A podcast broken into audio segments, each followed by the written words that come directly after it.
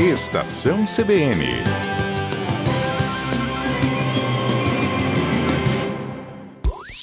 Tecnologia e novos negócios, com Everton Andrade.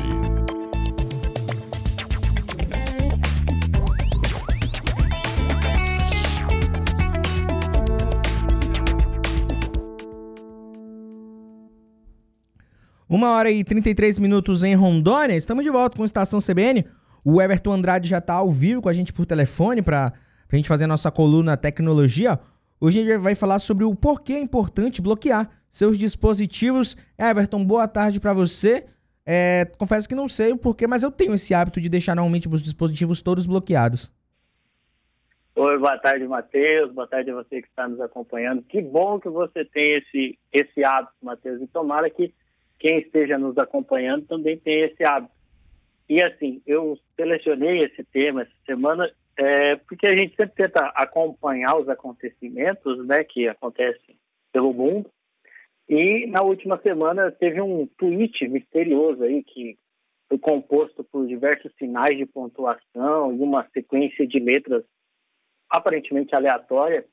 Mas esse tweet foi publicado numa conta do Comando Estratégico do Exército dos Estados Unidos, que é o setor responsável apenas por comandar as armas nucleares americanas. Então, todo mundo viu esse tweet, ficou cheio das teorias conspiratórias, né? Imagina. Poderia estar por trás, diversas linhas investigativas surgiram, mas no final o responsável pela conta no tweet, um, um militar, né, um comandante do, dos militares, veio a público, esclareceu o que foi e ele simplesmente deixou o computador, ele está de home office, como muita gente né, no mundo está de home office ainda, ele deixou o computador destravado e o filho dele se aproveitou da situação para brincar no teclado e acabou fazendo esse tweet aí na conta do pai. Então, ainda bem que era só isso, não era uma teoria mais complicada, mas muita gente faz isso também no seu trabalho, no, na escola, na universidade, isso não é um hábito tão interessante, porque pode ter consequências mais graves, né? Você uhum. pode aí ter pessoas se aproveitando para brincar, mas também pode ter aí um vazamento, né, indevido de dados sensíveis, danificar o seu dispositivo, alguém assumir a sua personalidade. Então, é sempre interessante a gente tomar alguns cuidados. E é, é justamente desses cuidados que eu vim falar um pouquinho. A primeira coisa é isso que você faz, Matheus. É a gente ter o hábito de bloquear ativamente os nossos dispositivos, né? seja celular, seja computador. A gente fazer aí, o, no computador é muito fácil, você apertar iniciar IL ele bloqueia. Uhum. No celular é mais fácil ainda, você aperta normalmente o botão de desligar vai bloquear. Mas além disso, é legal configurar para bloquear automaticamente num período de tempo bem curto, né? A gente está eventualmente esquecer aquilo travar automaticamente. Isso é bem interessante. Um outro recurso que está começando a vir também é o bloqueio de dois fatores para os dispositivos. Então, ao invés de você destravar simplesmente com uma senha ou só com a digital, você tem que ter dois fatores. Em computadores, em empresas, é muito comum ter a digital, que é o, a biometria, mais o, a escrita da senha, ou o seu crachá no, como um token, né?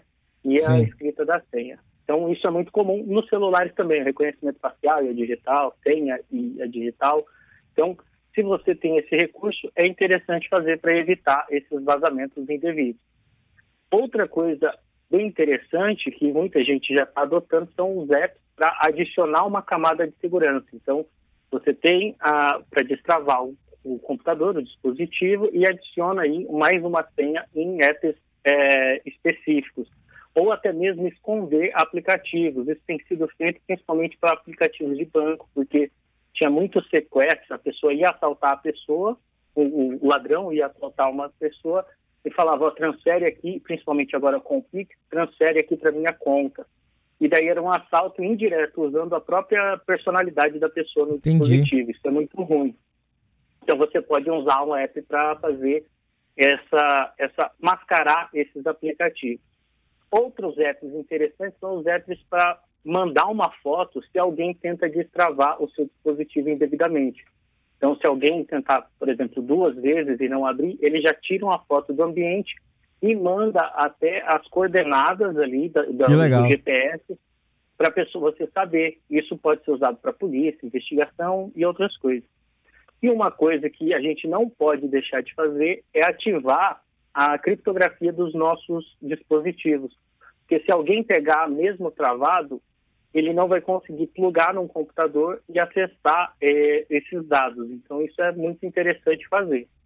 Além de outros cuidados que são legais. Né? E hoje a gente tem aquelas películas de privacidade que a pessoa não consegue enxergar se ela vê você digitando, isso é bom. Também é bom a gente evitar plugar os nossos dispositivos e plugar outros dispositivos né, no nosso computador usando USB, porque eu posso estar fornecendo esses dados para as pessoas. Enfim, tem diversos pequenos hábitos que é bom a gente ir adotando. Não faz, a gente não precisa fazer tudo, mas a cada coluna que você escuta é interessante você fazer uma coisa nova, porque isso vai criando um hábito mais seguro e você vai tendo uma vida virtual mais tranquila. Você vai evitando aí ser vítima de alguma fraude, ter alguma foto, algum documento sensível vazado. Então, isso são dicas para você ter uma vida, seja que a gente fala tanto de viver bem, viver tranquilamente, por que não, já que a gente vive tanto hoje nos computadores, adotar esses hábitos para também ter uma vida virtual mais saudável, né? É verdade, Everton. Inclusive, hoje em dia, você para viver na era que a gente vive, né? A segurança, essas coisas, tomar esse tipo de atitude é muito importante para que a gente não acabe passando por perrengues.